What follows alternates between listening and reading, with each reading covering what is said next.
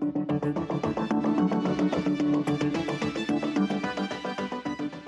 Всем привет! С вами подкаст «Что нового?». В конце лета гремело много новостей о пожарах в лесах заповедника Большой Утриш в Краснодарском крае под Анапой. Почему этот пожар на самом деле экологическая катастрофа и какое будущее ждет заповедник, поехали выяснять корреспонденты «Новой газеты» Лиза Кирпанова и Вика Адисонова. А я по возвращении поймала их в редакции, и мы обсудили происходящее на Кубани сейчас. Привет, Лиза. Привет. Привет, Вика. Привет, привет. Нельзя сказать на самом деле, что это заповедник прямо на слуху у каждого, поэтому давайте мы сперва расскажем, что это за место и почему и какой пожар там случился. На самом деле Большой Триш — это удивительное место, и очень жалко, что не так много людей о нем знает, хотя, может быть, э, с точки зрения экологической это даже хорошо. Большой Триш — это 10 тысяч гектаров уникального реликтового леса, который остался еще со времен третичного периода, то есть много-много миллионов лет назад. Можжевелово, рощи, это дикий галечный пляж, очень чистый берег и просто удивительная природа, горы и море. То есть такой небольшой райский уголок в Краснодарском крае. 24 августа там разгорелся пожар, и все мои собеседники уверены, что пожар произошел по вине человека, потому что не было никакой грозы, не было молнии, которая могла бы ударить в дерево, и оттуда бы пошла искра. Поэтому здесь только человеческий фактор играет роль. Но вопрос в том, сделано ли это было по неосторожности или это был преднамеренный поджог, мнения расходятся. Заповедник считает, что это был неорганизованный турист, который зашел на территорию заповедника с территории заказника, а заказник — это такой небольшой участочек внутри заповедника, который имеет чуть более свободный природоохранный статус, то есть туда люди могут заезжать отдыхать, в отличие от заповедника. Он как бы даже не внутри заповедника, да, вот мы видели тогда карту, нам объясняли. То есть если представлять это как, грубо говоря, остров, остров, то вот часть, которая не прибрежная, она относится к заповеднику. А практически вся вот эта прибрежная часть, там, за исключением пары лагун, она как раз относится к территории заказника. И получается, что там вот этот заказник, да, в котором туристы и прочие отдыхающие или живущие, да, как они себя называют, люди могли приезжать, он занимает на самом деле такую небольшую прослойку вот этого пляжа, да, галечного, и небольшую часть, то есть заходом туда наверх в горы, да, вот этих можжевеловых рощ, которые ну, то есть, естественно, очень маленькая. Территория между заказником и заповедником, она никак физически, то есть ты не можешь понять, что ты переходишь из заказника в заповедник. И поэтому вот момент с поджогом там тоже интересный, потому что они до сих пор спорят, чья территория все-таки это была, потому что заповедник утверждает, что это заказник, а заказник утверждает, ну, то есть люди, которые там были, что это заповедник все-таки. То есть, ну, по-хорошему должен, видимо, быть какой-то... Я вот так и не услышала, кстати, единой точки зрения. Вот, я не знаю, Лиз, может быть, ты меня поправишь. Действительно, мнения расходятся, но туда приезжала группа специалистов, э, если не ошибаюсь, от Анапского лесничества, которая ходила на место предполагаемого очага возгорания, и это место находится точно на территории заповедника в районе базовой щели. Как раз оттуда шел дым, который заметили первые отдыхающие на утрише, куда, собственно, потом побежали все тушить огонь. Опять же, сложно говорить, было ли это место точкой возгорания изначально, или это было другое, потому что экологи по спутникам вычислили, что этих точек было несколько, как минимум три. И это еще один фактор того, что, возможно, речь действительно идет о поджоге, а не, не ага. просто о каком-то неосторожном обращении с огнем.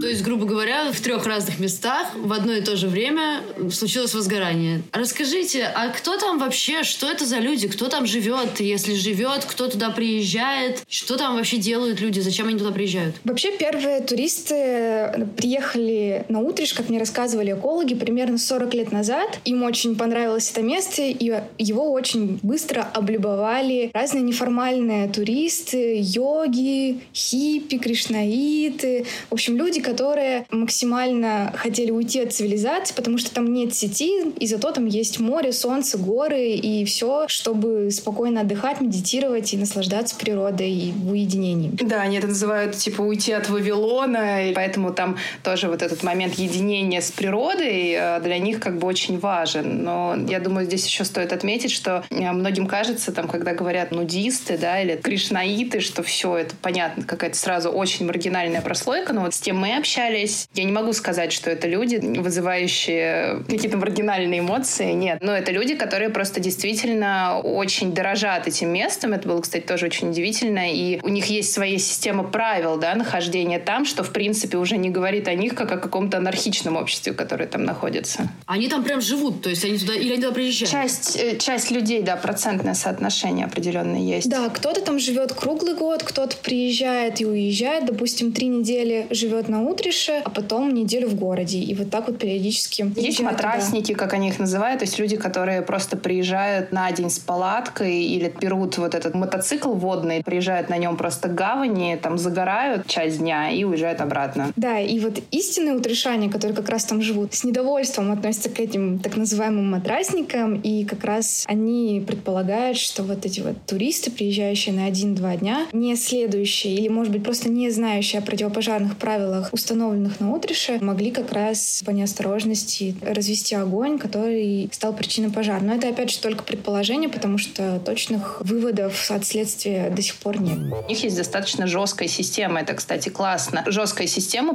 противопожарной безопасности, которая касается того, как ты готовишь, собственно, например, еду, или там, не знаю, согреваешься вечером. Ты не можешь просто так разводить открытые огни. Просто сейчас многие вот этих людей, которые там находились, да, начинают обвинять в том, что, ой, да вы сами в обычное время и костры ждете, и что только не делаете. Но на самом деле у них запрещено, то есть они сами так организовали, что у них запрещено вот в этих можжевеловых рощах разводить любой открытый огонь, кроме вот этих небольших горелок. Ну, то есть как бы это явно безопаснее, чем история про открытый костер. И они, собственно, постоянно рассказывали о том, что вот за вот этими туристами, которые там приезжают на один день, они там неоднократно делали им замечания, и приходили тушить их костры, которые, значит, они разводили прямо в рощах. На пляже, да, который вот галечный, на нем, пожалуйста, разводите, потому что, ну, огонь реально не может никуда уйти наверх. Там достаточно большая часть каменистого пляжа, которая потом просто переходит в песок, то есть там нет никакой растительности, перекинуться огню просто не на что. Но как бы в рощах нет. И поэтому тут тоже момент, когда их стали все административные, да, какие-то ведомства упрекать в том, что, ой, да вы как бы в обычное время тоже и мусорить, и костер разводите и так далее. Ну, то есть здесь, наверное, нужно в их защиту все-таки сказать, что мы действительно видели, насколько они очень следят за тем, как они собирают мусор, как они там, не знаю, очищают весь остров, как они следят там за поддержанием, то есть вот этой реальной экосистемы. Это действительно бережное отношение. У нас сейчас могут быть разные мнения относительно того, должны вообще там люди находиться или нет. Но то, что они реально вычищают остров, но ну, мы это действительно видели. Это просто огромными мешками увозится мусор. Территория заказника — это 590 гектар плюс-минус. И на этой территории у нее нет дирекции, и там работает один лесничий на всю эту территорию, который практически каждый день проходит по этой территории и следит за тем, чтобы никто не разводил костры. И вот эти вот решания, они сами организовались в добровольное движение, оно называется «Добровольцы Кубани», и вместе с лесничим каждый день последние три года ходили и следили за тем, чтобы никто из туристов, которые не знают правила, не разводили огонь. Мне кажется, это очень классно и говорит, вот как раз, как Вик сказала,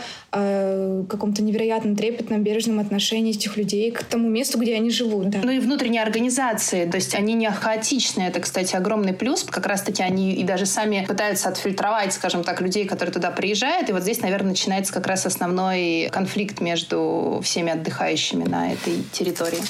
Слушайте, а расскажите, пожалуйста, тогда, э, если так вот вроде как внимательно следят и проверяют, и ходят мониторят и так далее, вот случились эти возгорания. Или одно возгорание. Вот оно произошло. Как это устранялось? Как люди вообще с этим справлялись? Вовремя ли все среагировали? Там МЧС и так далее, службы? Я могу только вот единственное напомнить, да, что у нас там находились э, наши, ну, внештатные, получается, два корреспондента, как раз Мария Сацкова и Виталий Ковторадзе. У нас как раз выходил уже на сайте, да, репортаж очень эмоциональный такой, вот именно про то, как это происходило. Они оказались совершенно случайно среди отдыхающих. Я думаю, тоже можно напомнить э, читателям, да, нашим слушателям о том, что есть очень эмоциональная история уже про это, с одной стороны. Mm-hmm. Да, и вот а другой... давайте с вами, да, немножечко более так коротко и по фактам разложим, как это происходило. Да, вообще, судя по тому, что нам рассказали отдыхающие, огонь начался около 11 по спутникам, а сами отдыхающие увидели дым примерно в 12 часов. И... Дня. Да, в 12 часов дня. И сразу же организовались в цепочке, это уже отработанная схема тушения пожара, люди выстраиваются в цепочку и от моря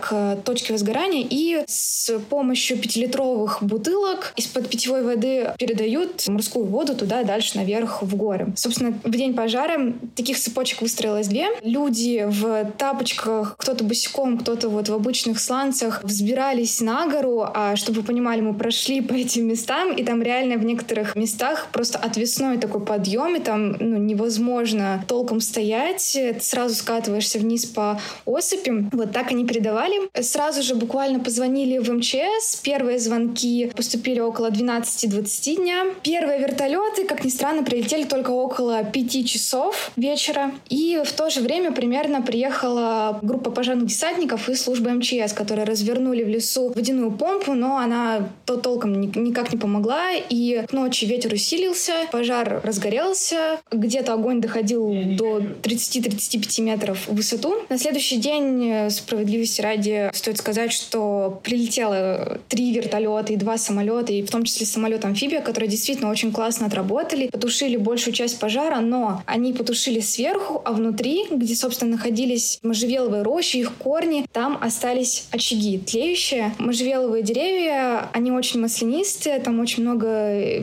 ну, всяких эфирных масел эфирных и так масел, далее, да. да, поэтому это очень долго плавится как будто бы внутри все, и потушить, по сути, до конца Да, это можно невозможно. сделать только вручную, и вплоть до прошлых выходных, до субботы, когда прошел дождь, чудесный спасительный, волонтеры Утришане сами ходили и спасали лес своими руками. МЧС при этом ничего не делала. Да, и стоит отметить, что Утришане ходили не только на своей территории заказника, но и на территории заповедника. И мы столкнулись с тем, что нас инспекторы поругали за то, что мы пришли на их территорию, пытаясь помочь и спасти их лес. В репортаж это не вошло, Ну, но... была, да, такая фраза, что они справляются самостоятельно, типа, и им не нужна никакая помощь сейчас волонтеров, да, которые, собственно, туда тоже многие приехали тушить пожар, что якобы все под контролем. Это так? Но, судя по фразам волонтеров э, и потому, что они действительно ходят, инспектируют, там, вот мы когда приехали, парни вернулись с ночного какого-то реально обхода просто, то есть все вот с этими черными руками в саже от вот этих деревьев и так далее.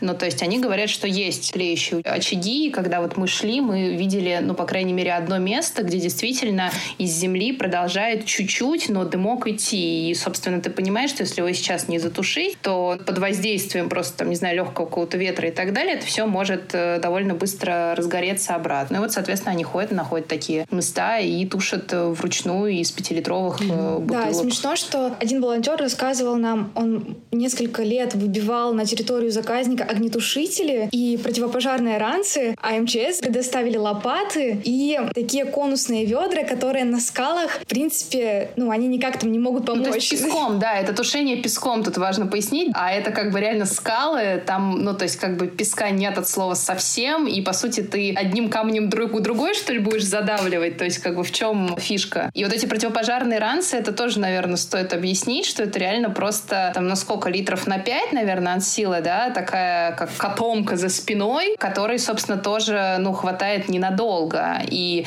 люди, которые, собственно, при помощи этих ранцев там стали тушить эти пожары, но это просто смешно, это выливается, какую-нибудь одну, простите, вот такую вот дырку, да, там возникшую на месте можжевелового дерева, да, там с корнями, и все, ну, то есть и все равно этот дым продолжает также валить, и тебе нужно обратно спускаться, опять набирать эту воду, то есть или как-то ее подносить, ну, то есть вручную. Те фотографии, которые, да, там те видео, которые мы видели, какой это был пожар, но это, это трэш, как они смогли скооперироваться и это все сделать. Но ранцы это все равно лучше, чем пятилитровые бутылки, потому что таскать эти пятилитровые бутылки на гору это просто невозможно. Мы попытались, было тяжело.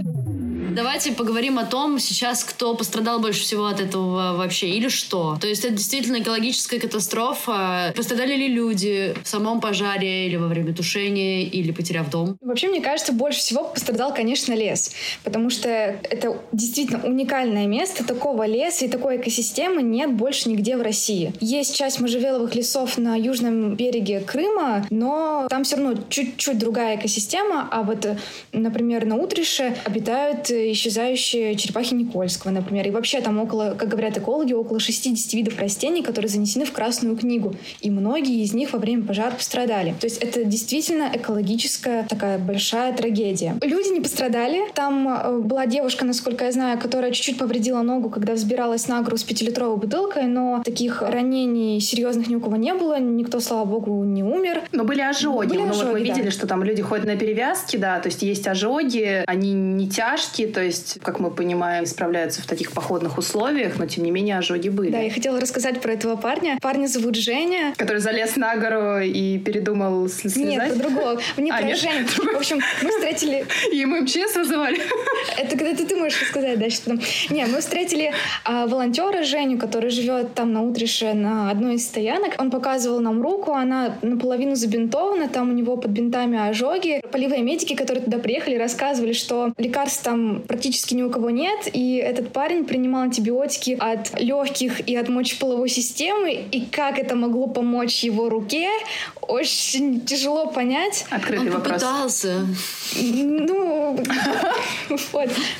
Это очень грустная шутка, но да. Да, история про этого волонтера, да, нам утрешане рассказывали, что когда они тушили пожары, они попросили о помощи кого-то из волонтеров других. Приехал парень. Слушай, по-моему, это, я прошу прощения, это было уже после. То есть они потушили вот эти вот огромные Да, пожары, и потом, когда поступила информация, да, о том, что все еще есть какие-то тлеющие участки, они, собственно, туда стали устремляться волонтеры, ну, грубо говоря, со всей России. И приехал такой парень, Они пошли с ним в противопожарный рейд, поднялись на гору, а когда э, пришло время спускаться, этот парень внезапно забоялся, испугался. испугался. Потому что там, ну, действительно, там просто отвесные скалы с сыпухой, то есть у тебя под ногами сыпется песок, камни, и ты действительно можешь очень неудачно просто, ну, даже не упасть вот как бы вперед лицом, это еще как бы ладно. Тебе может так поехать нога, что, ну, тебя просто с этих гор потом никто не, не заберет, не соберет и так далее. Да, и он действительно забоялся просто слезать с скалы, я, я Да, не в итоге, слезу. приш- В общем, в итоге ему- пришлось вызывать службу МЧС. Прибежали три МЧСника, и я не знаю, каким образом. которые, видимо, пинками, пинками и матом его оттуда просто спустили, потому что, ну, то есть у меня был вопрос, я говорю, что за ним вертолет какой-то отправляли? Они говорят, нет, сила слова, сила убеждения. Не знаю, насколько это здесь уместно или нет добавить. Действительно, жалко лес, жалко людей, которые сейчас, действительно, мы видели просто кучу слез по поводу того, что люди боятся, что их просто на куче лет туда перестанут пускать, а, ну, как бы пока что все идет именно к этому. То есть там сейчас официально могут оставаться только волонтеры, которые подали официально списки, да, там со всеми паспортами в администрацию, которых там пробила, одобрила и так далее. Это очень ограниченный список людей. И все. То есть как бы по-хорошему просто так сейчас приехать, там, договориться с кем-то из моторных лодок и типа привезите меня туда. Ну, то есть официально нельзя, запрещено. И вот я видела уже под э, материалом, по-моему, нашим стали, да, появляться комментарии, что я не смог туда попасть, там то ли лодочник отказался ехать, то ли что-то. То есть это, да, это запрещено. Мне в этой ситуации больше всего, я знаю, что меня сейчас, возможно, все проклянут, но мне очень жалко действительно директора заповедника. Это же история, на самом деле, про систему. Мы рассказываем, да, что самолет, которые там долго не прилетали, люди, которые сами тушили, и подвиг, скажем так, которых потом просто многие даже СМИ, которые приезжали, да, там об этом рассказывать, не заметили, не оценили. И вообще даже многие из администрации их обвинили в том, что да вы сами этот поджог и устроили. То есть мы слышали вот несколько раз эту фразу, что ну так они же этот поджог и устроили, они тушили, типа все правильно. Но в итоге самым крайним вот в этой ситуации, где у нас каждый год в России возникает огромное количество пожаров, и у нас оказывается всего там по рассказам собственной администрации там один самолет, который мог прилететь, да, и потушить вот этот вот зачерпывающий воду. В этой вот истории в итоге крайним оказывается директор заповедника, потому что это вот, ну, как бы территория, территория его заповедника, соответственно, он несет за это ответственность. На, на него заводят сейчас дело. Насколько вот это справедливо, дело. Ну вот, на мой взгляд, это реально страшно, и это реально какая-то вот история про то, что у нас не отлаженная система, а мы, как всегда, находим какого-то человека, который оказывается крайним в этой истории. Ну, как правило, это какая-то руководящая, собственно, должность для территории, это проще всего сделать. Я с тобой согласна, но здесь нужно отметить, что заповедник по одной из версий мог быть, в принципе, заинтересован в этом пожаре, потому что несколько лет назад там появился центр экологического просвещения «Жемчужный». Люди его попросту называют глэмпинг. То есть что это такое? Это 10 сборно-разборных палаток на берегу. Стоимость э, двух ночей, вот я посмотрела на ближайшие даты в сентябре, это 9 тысяч рублей на две ночи на троих человек. И многие утришане, которые там живут, считают, что заповедник просто превратился в такую коммерческую организацию, которая выжимает из туристов деньги. И, собственно, почему заповедник мог быть в этом заинтересован? Этот глэмпинг находится на первой лагуне. Это вот та маленькая часть береговой линии, которая находится как раз в распоряжении заповедника. Все остальное — это территория заказника. То есть дальше они уже строить не могут. И вот поэтому многие предполагают, и был устроен этот пожар, чтобы зачистить территорию заказника от людей, чтобы потом объединить все эти земли в один заповедник, и тем самым дирекция могла бы расширить вот этот вот свой небольшой бизнес. Большие капитальные строительства там запрещены, хотя несколько лет назад тоже были попытки это все устроить, но поскольку там нет воды, туда сложно провести дорогу и сделать это место с точки зрения гостиничного бизнеса удобным, да, это тяжело. Но вот такой маленький, такой глэмпинг, это, в принципе, окей, да. Ну, нужно еще объяснить, наверное, что глэмпинг — это не какие-то шикарные отели и так далее, это просто очень хорошие, качественные такие палатки, грубо говоря, построенные там на сваях, да, небольших, такие мини-домики получаются, но без какой-либо инфраструктуры к ним, да, то есть там также нет воды, ничего остального, но вот по отзывам местных, что якобы от этого глэмпинга остается очень много мусора, который им в том числе приходится вывозить. Но опять же, мы сейчас говорим про версии. Вот есть такая версия, что вот возможно это было так, а возможно нет. Ну, то есть понятно, что сейчас это все проводится в рамках дела, чтобы понять, действительно это так или нет. В общем, мы будем ждать какого-то решения. Давайте под конец нашего разговора обсудим какие-то ваши личные впечатления. Я очень люблю разговаривать с корреспондентами, которые только вернулись с поля. Э, расскажите, пожалуйста, что-нибудь самое яркое, что у вас в этой поездке вообще... Я выплюнула легкие. Я просто... У меня, у меня все видео, которые я записывала с вида горы, Лиза еще потом такая, ой, ты так смешно там дышишь, как будто ты сейчас умрешь, наверное, да, поэтому... Но да, на самом деле я набор высоты это не, не моя фишка. Лизе было нормально. Сколько вы поднимались? Сколько вы поднимались по времени? Ну, в сумме где-то подъем и спуск заняли около ну, часа. Наверное, да. Угу. Мы точно засекали, например, на около часа. Ну, резко очень, да, получается? Ну, там тяжелая дорога, тебе плюс еще не за что цепляться, по сути. Ты пытаешься в какой-то момент уже цепляться за вот эти можжевелово обгоревшие деревья. Там мы потом руки свои просто друг у друга смотрели, они все как бы черные, и плюс ты понимаешь, что там, ну, часть деревьев просто в труху сгорела, и ты понимаешь, что это не очень хорошая система опоры. Переться на дерево, которое сейчас просто, ну, там, не знаю, сломаться на тебя может. Такой себе вариант. Мое самое яркое впечатление, оно, к сожалению, не вошло в репортаж, может быть, и зря, но я больше всего порадовалась от нудистского пляжа и впервые попробовала себя в роли нудистки. Риафан Пригожинский сейчас а, просто рукоплещет в все. этой информации. Такие, так-так-так, где вы там без трусов купались? Нет, это действительно очень классно, и я рада, что у меня появился такой опыт в жизни, потому что он позволил мне понять, что тела бывают максимально, абсолютно разными, и нет ничего в этом, не знаю, стыдного и ужасного. И с точки зрения какого-то бодипозитива, это просто... Ну, ну вот, мне кажется, люди, которые против э, бодипозитивного движения, должны приехать на Утриш, увидеть разные тела и понять, что это абсолютно классно, нормально, и не нужно никого стыдить за, за его тела. В общем, будет, будет обидно, если Утриш закроют от людей, хотя с точки зрения экологии, мне кажется, это было бы правильнее, потому что лес будет восстанавливаться очень долго.